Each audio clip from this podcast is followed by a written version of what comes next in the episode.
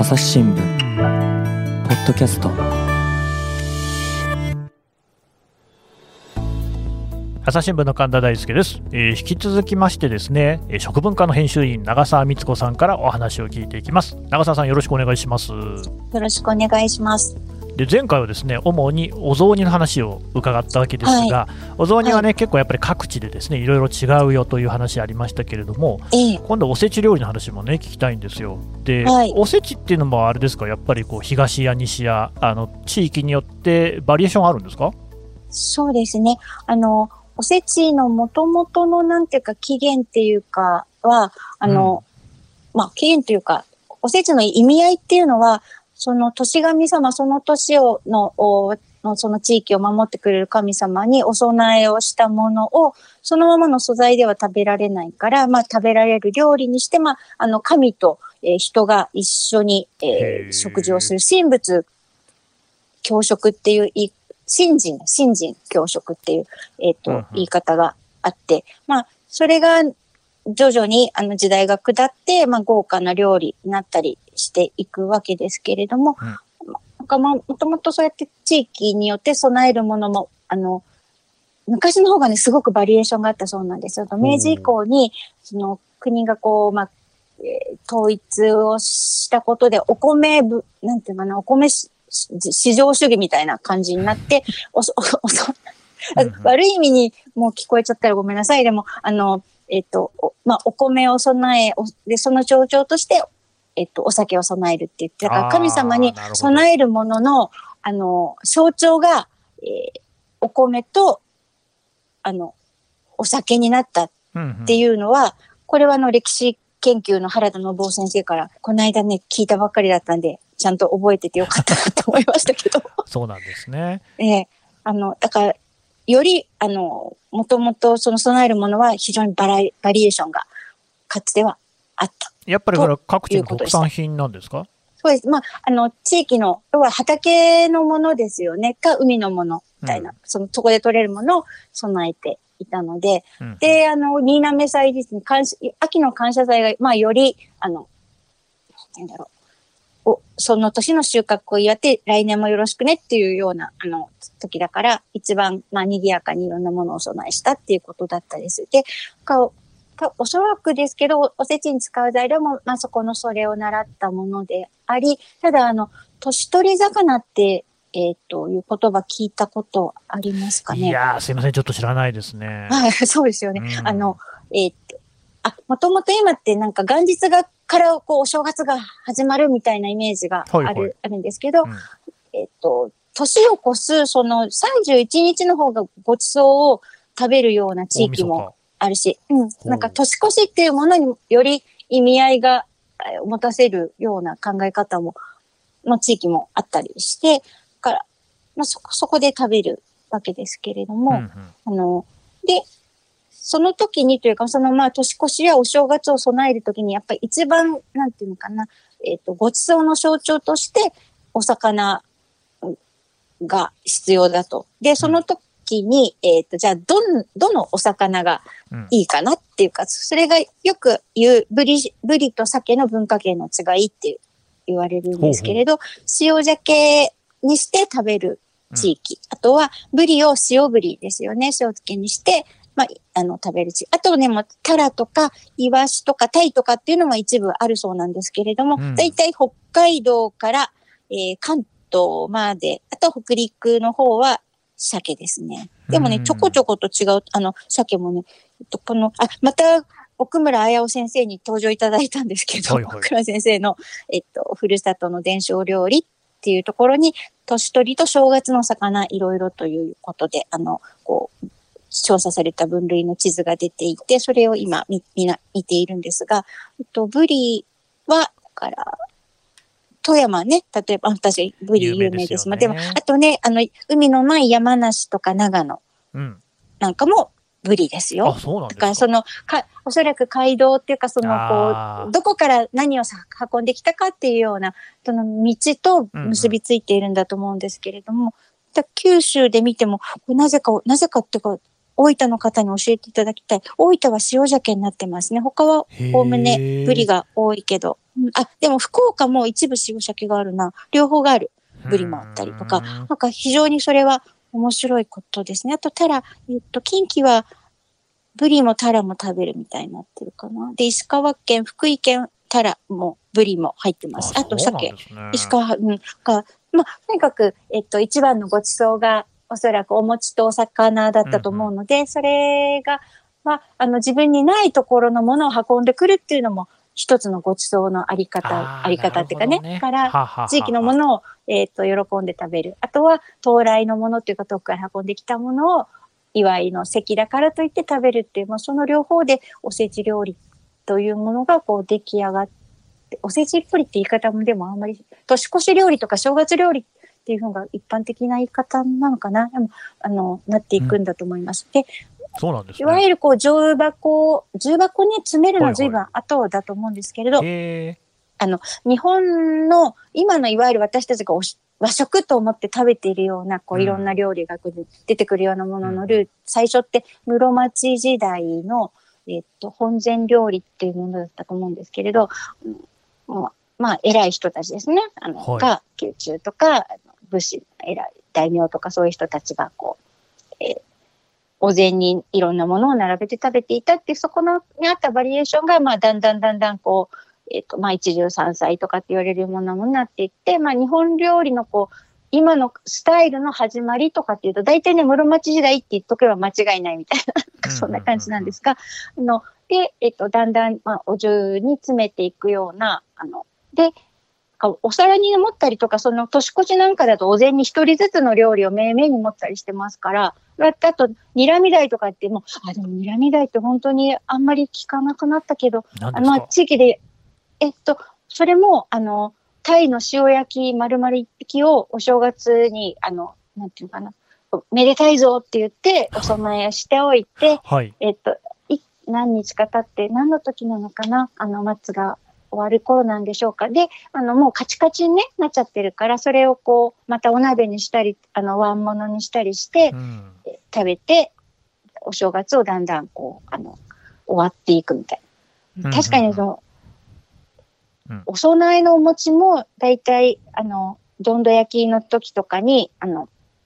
焼いてお雑煮して食べるとか、え鏡割りですよね、はいはいしたりとかが、やっぱりお正月すごい長かったですよね、そういう意味では昔は。。それが今ってなんだかちょっともうよ4日に会社が始まっとかね学校とかがなんか始まっちゃったらもうなんかこう終わっちゃう感じになうん。楽しみが持続しなくなって一日のイベントみたいになっちゃってうんうん。確かにそれ昔からの意味合いからすると少し違ってきているなっていうのに今気がつきました。神田さんありがとう。なんかいやの、僕、あの、ほとんど何も喋ってないと思うんですけれども、はそうい。ですか。気づきがあったらよかったですけはい。気づ気づきがありました。いろんなことで。なんか、であれですか、はい。あの、うんうん。今ね、タイはめでたいからみたいな話もありましたけど、ええ。おせちってほら、たつくりとかもね、田んぼを作るとかって言って、結構なんかそういう言葉遊びみたいなの多いですね。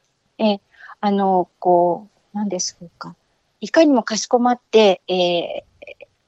なんかおすましした感じでお紹介されてるけど、うん、え、要はダジャレでしょみたいなのがものすごく多いですよね。お他にもありますか？どんだけ。でまあ、基本的にこう芽が出るものとかを食べるのも芽が出るようにとかで、レンコンも見通しが良くて節がいいとか、はいは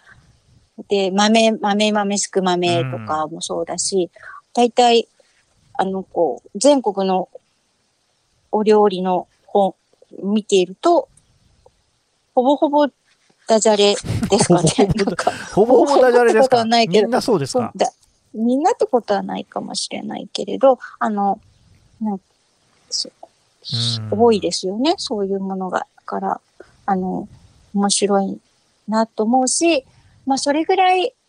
身近なもの、だから、うなんでしょうね、権威か、権威を真似したものっていうよりは、多分本当にこう、ボトムアップの文化なのかなっていうふうに逆に思いましたけど。うーん。なんかあれですかね。でしかし我々こうおせちっていうとね何かしらその重箱に詰めたデパートで売っているようなものを思い浮かべますけれども、はいはいこれやっぱり地域によっていろいろなこう豊かな文化があるっていうことですかね。そうですね。先ほどお伝えしたように、年越しのおおおごちそうって言ってお膳で食べたりするところもありますし、あの、で、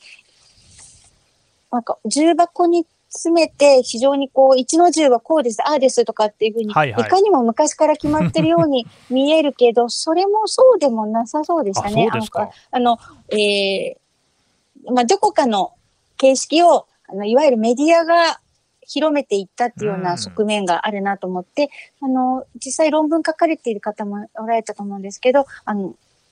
まあ、婦人雑誌が、要は、えー啓蒙的にいろんな、うんうんこう、えっ、と、し料理に限らないです家事全般だったり、あの、い家計、えー家計のこともそうだし、かいわゆる家政学的な形でこう家のマネージメントみたいなものを啓蒙していく中に、まあ、料理ももちろん入っていて、でやっぱ雑お重にこう綺麗に詰めたものを、あの示すっていうようなことは、やっぱメディアを通じて、あのご、まあ、豊かになっていく時代の一つの象徴として広まったのかなっていうような、あの、ことも、考え方もできるかと思います。で、あの、うん朝日新聞で、じゃあど、どんな風に正月料理が紹介されているかっていうのをちょっと調べてみたんですけれども、まあ、えっと、創刊からのこう言葉の検索で、あの正月料理として最初に見見つけられたのが、1919年の大正8年だったんですけれど、この時にお正月料理として、はい。お出汁の取り方から始まって、なんかね、一一週間ぐらいだったかな。連続で毎日一つずつ、こう、一つずつぐらいお料理を紹介していて、うん。まさにもう田作りとか煮煮物とか、えー今でも、ああの、それの名前を見て、あこんなのわかんないみたいなものはないような、あの、うんうん。昆布巻きとか、そういったものがね、あの紹介されていました。で、あの、す1941年の2月だったかに、伊達巻きになんか甘味料の作家に、なんかね、れ事件化し、うん、なんかじ 事件みたいに紹介されていて、あ。の、かその後、お正月料理がやっぱり戦中は、あの、一度途絶えるんですよね、あうん。の紹介が。で、復活するのが、1950年でした。から 5, 5年経って。う。うんうんあの、せ終戦で、まさにもうね、あの、また元に戻ったように数の子、ブリ、あと鮭を使った正月料理っていうのが、えっと、ちょっとアレンジしてあるんですよ。でも多分、そこう、数の子の麹漬け、塩鮭のナルトあえ、ナルトはあとブリナルトアイル、これちょっとどんな料理かしら。なタイトルしか書いて、ちょっと見てみますと、わあ、わあ、キャベツとあえてる、だ大丈夫かな？みたいな。えーえちょっと待って。塩鮭をキャベツちょっと待って、はい待って、塩鮭を塩抜きして、刺身のように切って、はい。えっと、それからキャベツを細く切って、うん。熱湯を通して冷まして、わかめを、あ、わか。そうか、わかめが入ってるからナルトなんですね、きっとね。えっとん、わかめをわ戻してかめが入って柔らかく。るとナルトなんですか？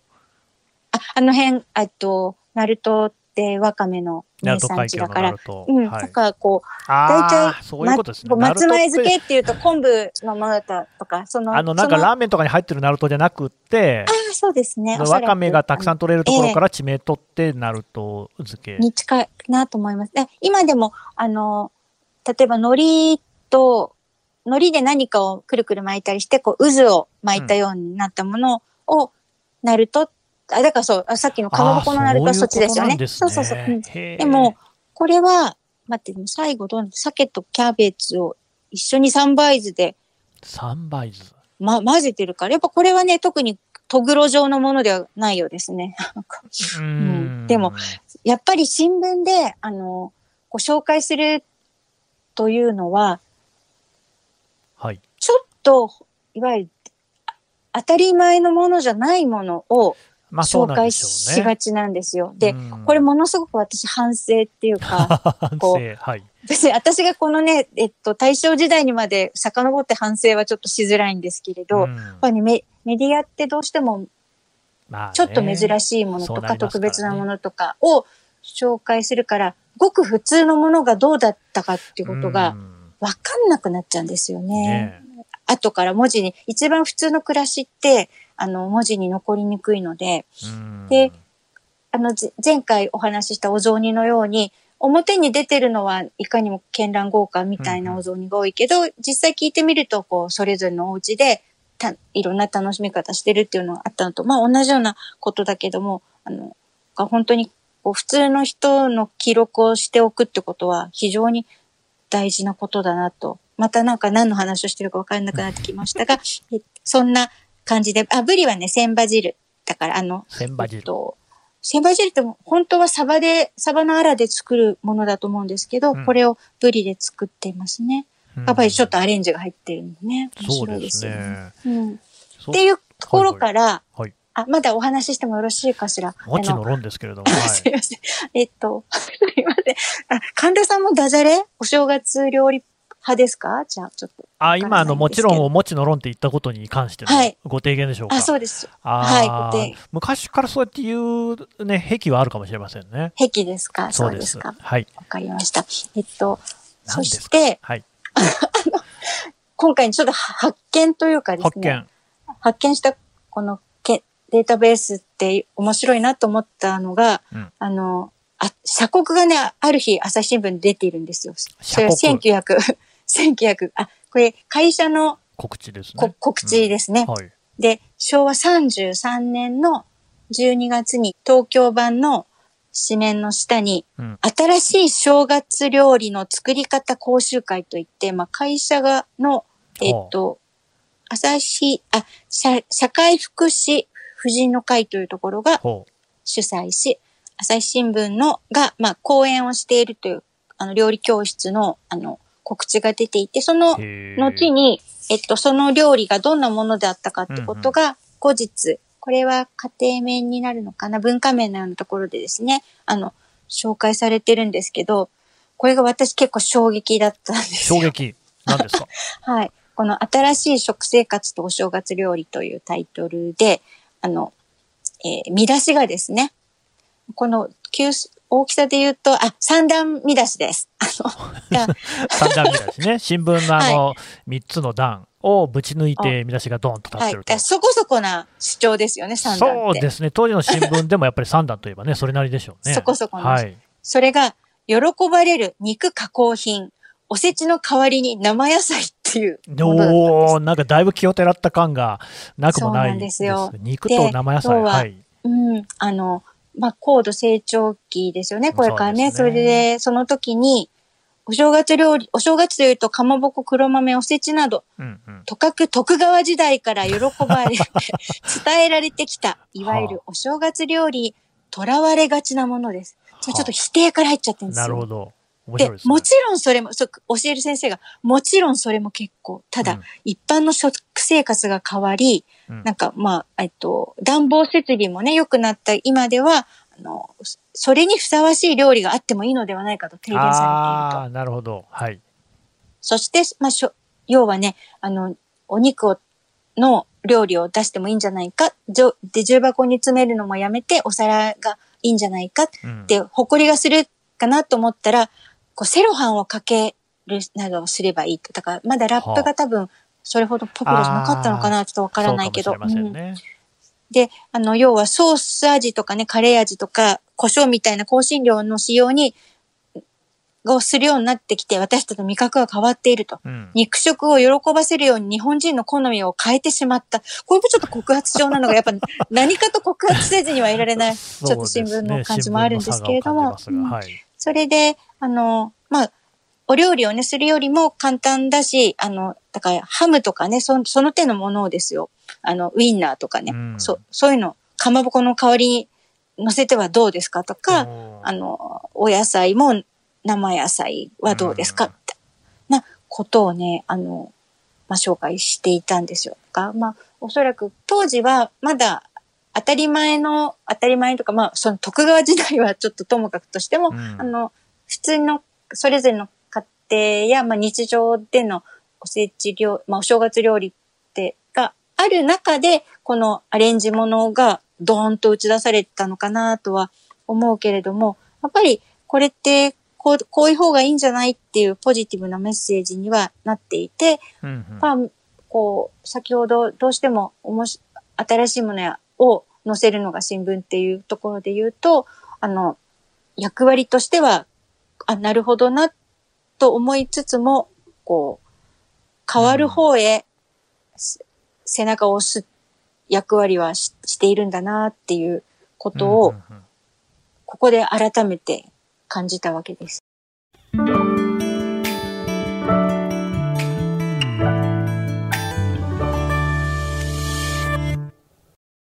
忙しい時でも大事なニュースはチェックしたい。それなら朝日新聞デジタルの紙面ビューアーとポッドキャストはどう？紙面なら見出しの大きさで大事なニュースが一目でわかるしポッドキャストは通勤中でもながら聞きできるよ。いつでも、どこでも。朝日新聞。で、あの、後にどんどん、えっ、と、全国、統一にこう、情報がこう、まあ、新聞も全国の新聞なので行き渡ると、先ほどその年取り魚の話をした通り、まあ、地域性がそれぞれにあったものを、えーやっぱり全国統一で、まあそれは流通の発達と、もちろん二二人三脚で進んでるから、えっと、豊かになったっていう言い方はもちろんできるんだけれども、うんどうしても遠い、どこででも手に入る材料で、こう、料理を紹介するっていう、ことが。親切。それは、うんうんえっと、誰でも作れるんだから親切だっていうことで、一生懸命紹介していくわけですよね。うんで、私がその料理欄なんかを担当するようになった時も、一番困ったっていうか、とかやっぱ魚料理だったんですよね。あのほう、全国でこう統一で使える魚で、しかも庶民、普通の、えっ、と、スーパーで手に入るとか、誰でもっていうものって、非常にその種類が限られてしまって、うん。で本当は地域にいろんな、例えば白身魚があるけど、まあ白身魚として、えっと、一括りにして紹介することもありましたけど、どうしてもそういうものの登場回数って減ってしまうから、そうすると、えっと、都合それを紹介する機会が減っていて、あ。えっと、地域のその、細、細やかな魚の評価をが、を紹介することがなかなかできないで来てしまったって。あ。で、うんそれが地域、地域でいろんなことをされてるから、そこで守られてる部分はあるけれど、あ私たちはなんか、そその地域の多様性をね、これだけ今大事だって言ってるのに、貢献することができたのかな。むしろ、えっと、均一、統一化してしまう方に、あの、なんか誘導してしまったんじゃないかなっていうことが、いつも考えていることなんです。あの、うんちょうんっと反省が。う んあもう、あ、あ、はい。すいません。どうぞなまた何の、すいません、今日は何の話でした？っていうと、おせちの、そう、そう。っていうようなことの始まりが、このね、やっぱ高度成長期から始まったのかなっていうことを、そうですよね。はい、ちょっと 振り返ってみました。突然反省モードに入られたんで、私もちょっと、ね戸惑いを隠せなかった。あのいいやいや、ちょっとね、さっきの新しい時代のおせちの話で、気になったことを一つ聞きたいんですけど、ええはい。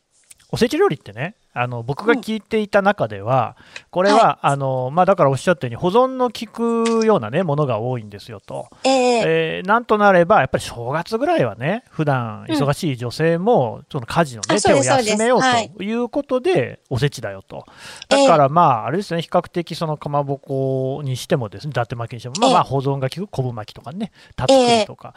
だけど、生野菜ってことになると、なんかその辺が失われやしないのかっていう気もしなくもないんですけど、その辺どう昔の主婦は年末におせち料理を徹夜でこしらえたものですが、今は世界的に生野菜が流行しているので、はあ、煮しめをやめて新鮮な生野菜を使ってはいかがでしょう。そういう文脈なんですね。うんそうういう文脈ですなねる。ほど。これはでも、いやー、うん勉強になるな、こういうことを言っていたんだね。いや、でも、うんだとすれば、割と、うんじゃあ、おせちで、まあ、いわゆるね、婦人解放みたいなこう動きっていうのは、一応ずっと歴史としては続いてる感じなんですかあね。まあそうですね。そういうベクトルでもこれはあるんですね。だから先ほどのうんハムやソーセージを使うのも手軽だっていうことも書いてあるから、うんうんうん両方ですね。あとあれですね、うん胡椒やカレーの味なんて話もありましたけど、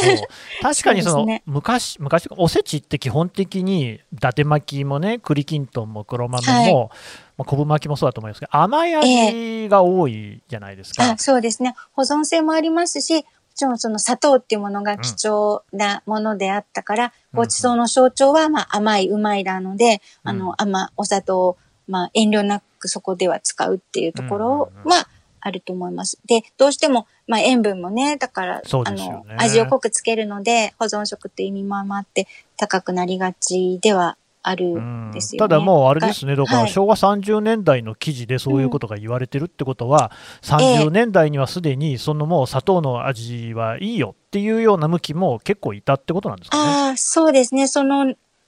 れじゃないかなと思います。うん。うんなるほどね。もう、あの、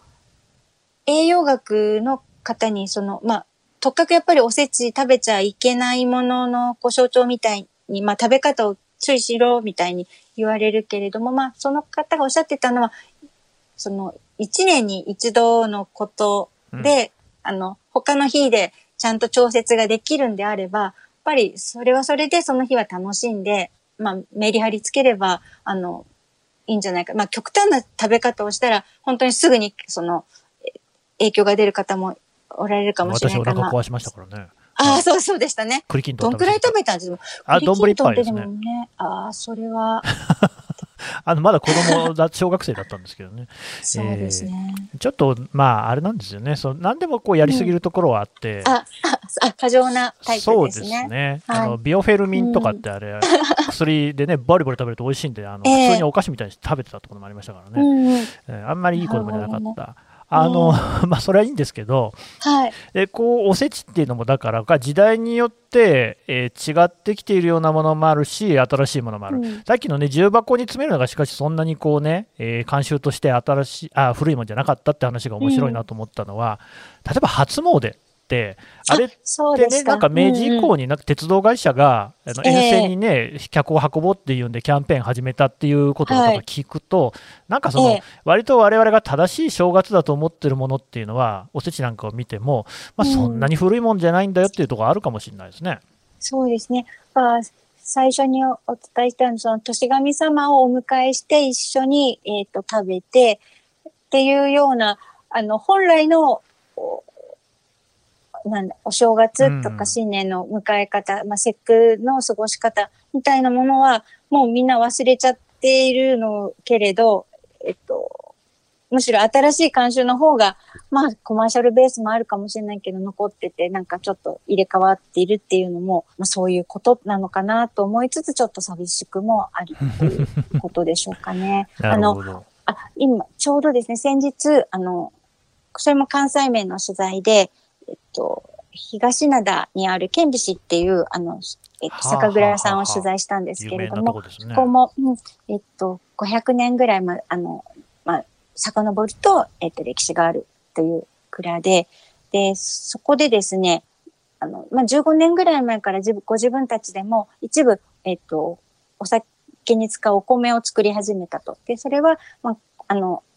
引退されてしまう農家の方の、まあ、いい山田錦がもともと取れていた、例えば水田を、がそれがもうな、誰も耕さなくなってしまうのはもったいないっていうこともあって、あの、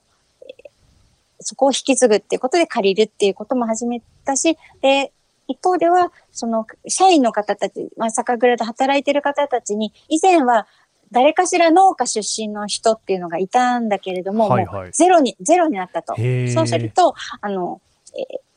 お米作りってこういうもんだよねとか、農業ってこういうもんだよね、農家の仕事ってこうこういう時が忙しくて大変なんだよねっていうような、こう、普通にわかる、普通にかつてだったら、肌感覚で分かってたことが、やっぱり勉強しないと分からなくなって、それはいい、ああの、そのためにも自分たちでお米作り始めたってことをおっしゃってたんですよね。でう、んえっと、今は、えお正月飾りの、にしめ縄はいはい。あるじゃないですか。であり、ますね。それを今は、あの、自分たちではまだむず大きいものは作れないんだけれども、その自分たちで育てたお米の、うん。で取った稲わらを残してあって、今、今年からその、えっと、こもだれって、え、樽、木の、お酒を入れる木の樽を、まあ、結ぶための縄を、うんこれもその縄を作っていたメーカーがもう作るのをやめてしまうってことになって、な、なくなると困るなって、一時期その樹脂製の縄にししょうがないから切り替えようかって思って、あの、買っては見たものの、その社長さん、社長のまだ40代の若い方ですけれど、どんと焼きの時に、その、燃やせない、えー締め飾りが増えてるっていうのをニュースで知って、うんうん。なんか、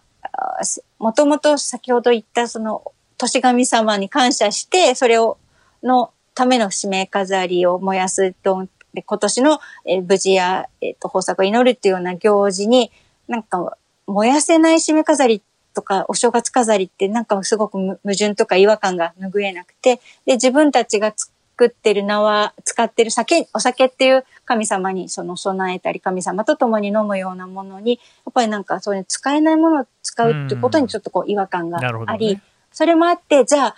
えっと、お酒の味に関係ないものに投資するのはどうなのかなってすごく悩んだけれども、やっぱり自分たちで作ってみようってことで、ナバーも作り始めたっていうことだったんですよ。で、えっと、去年から、しめ縄の作り方をこう、え、皆さんで覚え始めて、な、まあ、2年後、去年2年後ってからか、次の次のお正月には、ぐらいには、その、自分たちでお、えー作った、だって本当にしめ縄見せてもらったんですけど、これ直径で2、30、20センチ以上あったかな。すっごい太い。すごいですねうん。すごいのを、あの、桜のこう、入り口っていうんでしょうか、飾るみたいなんですけど、それが作れになりたいっていうふうにおっしゃっていたんです。だから、こう、先ほど言ったような、まあ、け生活が便利になって、こう、変わって進歩したけど、そこでなんか、えっと、もともとこう結びついていたこう有機的なつながりみたいなものは一回もちょっとバラバラになって、あ、ちょっとそれは人間的にというか暮らしとしてどうなんだろうっていうふうに思って、もう一回ん。こう、つなぎ直すみたいなことが、えー起きていて、うん。おそらくですけど、お正月ってそういうことをこう考えたり、なるほどね。するのに、いいものなのかもしれないなってうん思いました。だから、おせち料理が今後どんな形で残っていくのか変わっていくのか、と想像もつかないですけれど、まあ、はい考え方自体はね、あの、残るのかなと思うし、うん実際に私が、えっと、もう本当20年ぐらい前かな、あの、取材で、要はおせちに使われている材料がほとんど海外のものだっていうこあとを。取材して、あの、おせち、お重の写真撮らせてもらって、これはどこから、どこから、どこからみたいに、あの、こう、調べた時に、もうびっくりするぐらい海外だったんですけど、今はうん。今度温暖化の影響なんかもあって、そもそも取れていた場所がで取れなくなったり、資源が枯渇したり、やっぱり管理がうまくいってなくて減らしてしまったり、だから詰めるものがね、なくなっちゃうっていうようなことにもなりかねないわけでっうんうん。ていう、なんかまた新聞っぽい告発っぽいことになっちゃう。そんな良くないわ。いやいや、別にいいと思いますけどね、この間もだから、あのうん。釜石のね、東野正和さんって編集員が、やっぱりあはのもう、あっちの方でも、岩手県のですね沿岸なんかでも、鮭が取れなくなっちゃってるっていう話あしてましたね、やっぱりその辺に地球温暖化なんかも影響してんだろうなっていうことで、だからさっきのそのね、東日本が鮭で、い。あ、そうね。年取り魚のね。ええこういうこともなかなか難しくなったりもするかもしれないですもんね。そうですね。だからうん。で、その酒蔵さんで言われたことの、まあ印象的だったのに、あの、諦めちゃうとそこで終わって消えちゃなるほどねうって、だからうんうん諦めないっていうのは大事だなって思って、これいろんなことに当てはまる。うまくいくかいかないかは、またつそこでは決められない、決まらないけど、まあ諦めないっていうのが大事なのかなっていうふうにはまあ、あれですよね、長澤さんの話聞いていると、毎回思うのは、その料理を通じて、社会とか世相っていうのが本当に必ず見えてきますね。そうですね。やっぱり一番身近なものだから、で、肌で感じるから、まだ言語化されてなかったりすることに、本当本質や一番先端があるなっていうのは、いつも取材をしていて思うことです。なるほど。いや、よくわかりました。長澤さん、どうもありがとうございました。ありがとうございました。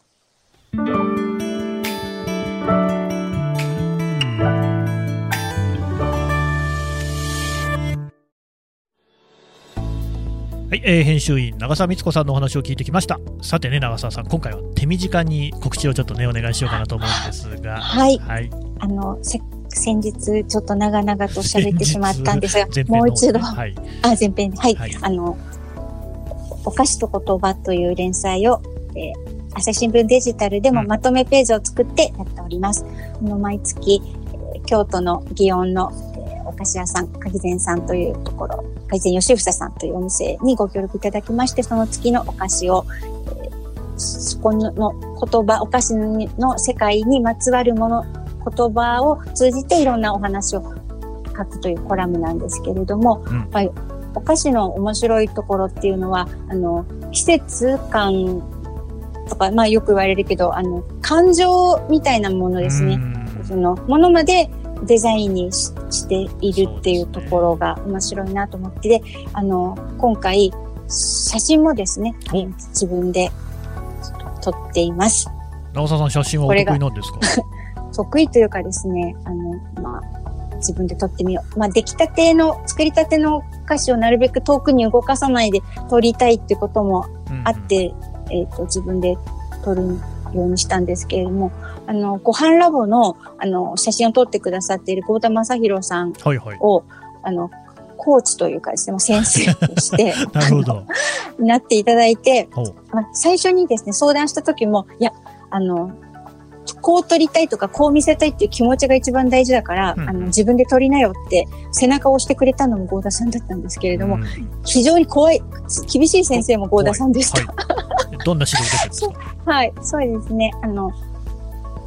っぱり、うん自分にこう邪念があると全て見抜かれまして、ああ、映っちゃうんですね、それが。映っちゃう。すごいですね。あの、うんえーうまく撮ろうと思ってるでしょ、うん。みたいなこととかを言われたりして、まあ、あの、まあ、料理、本当ね、光なんですよね、写真って。当たり前なのかもわからないけど、やっぱりいい光を探すうっていうんことが、そこさえ、えっと、こういうお菓子だからこういうふうに見せたいっていうのと、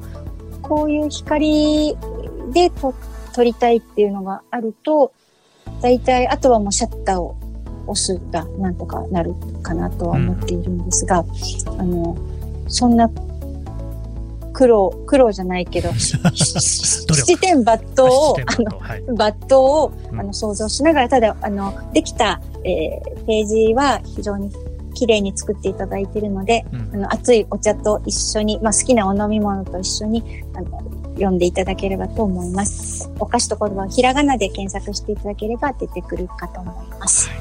長澤さん、今回もあの結構十分長かったですけど、長かったですね。いや、あのでももうもはや持ち味ということで良いのではないでしょう すいません。か。はい。はいただ、料理の写真のお話は本当に面白くて、おあの、また、機会があればね、また次で回お話をいただければと思います。はいじゃあ、あのね、この記事へのリンク、ポッドキャストの概要欄からも貼っておこうと思いますので、読んでいただければ幸いです。どうもありがとうございはい、ます。よろしくお長澤さん。どうもありがとうございました。ありがとうございました。朝日新聞ポッドキャスト、朝日新聞の神田大輔がお送りしました。それではまたお会いしましょう。この番組へのご意見、ご感想を投稿フォームで募集しています。概要欄の URL からぜひお寄せください。ツイッターやメールでも受け付けています。ツイッターでは番組情報を随時紹介しています。アットマーク、朝日ポッドキャスト。朝日新聞ポッドキャストで検索してみてください。